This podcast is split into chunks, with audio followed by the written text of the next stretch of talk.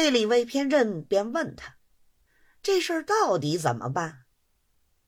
陶子尧道：“偏翁，外国人的那一边总得叫他能够退才好。”魏偏任道：“子翁，我们都是自家兄弟，有些事情你虽然没有告诉我，我岂有不知道的？”陶子尧一听这话，脸上一红，知道各事瞒他不过，不妨同他实说，或者有个商量，便说：“我现在好比骆驼搁在桥板上，两头无着落。你总是替我想个方法才好。”魏偏任道：“依我看起来，这机器。”还是不退的好。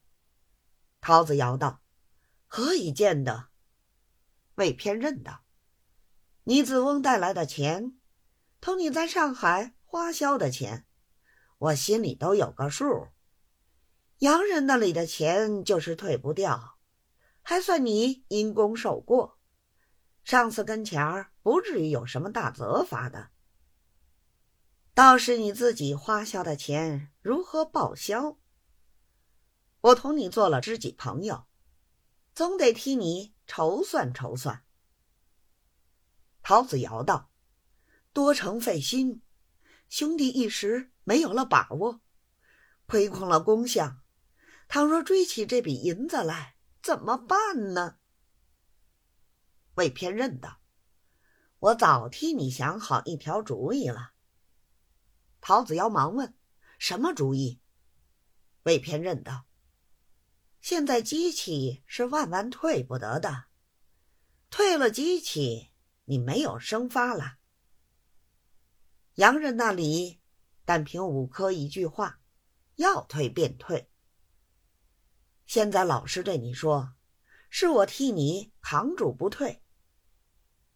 你明天见了王观察，只说机器的事儿，一到上海就同洋人打好合同，索性多说些。两万二的机器，乐德说他四万银子，两万不够，又托朋友在庄上借了两万，价钱统统付清，机器不日可到。洋人那边是万万不肯退的。现在既然山东来电，一定要退，只好请宋师同他打官司。倘若打不赢外国人，你这机器本不要退，这笔送费至少也得几千两，还有别的费用，也只好由你报销。况且王观察面前也得有推脱，叫他不至于来逼你。你说这话可好不好？陶子尧连称妙计，又说：“我上次发去的电报。”早禀明两万不够，还要请上头发款，这话是埋过根的。魏偏认道：“但是一件，这外国律师你是一定要请一位的。”陶子尧道：“我没有熟人，哪里去请？”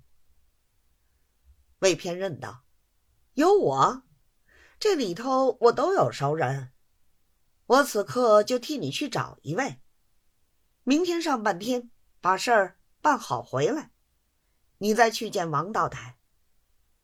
他见你打官司，这事情是真的了，他一定不好再来逼你。腾出空来，我们再想别的法子。陶子尧道：“如此就请你费心吧。”魏偏任道：“你这回请宋师。”不过面子账，用不着他替你着力。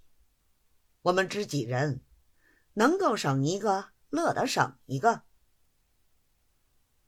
魏偏任一面说，一面掐指一算，说道：“这事儿总得上回把堂，好遮遮人家的耳目。你先拿五百银子出来，我请个朋友替你去包办下来。你说可好？”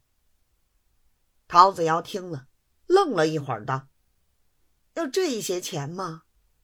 魏偏任道：“头你说面子账，如若要他出力，只怕两三千还不够嘞。”陶子尧自己估量，一共总只剩的七百几十两银子，还有两百多块钱的钞票，如今又去五百，照此情形，山东不见得再有会来。倘若用完，叫我指着什么呢？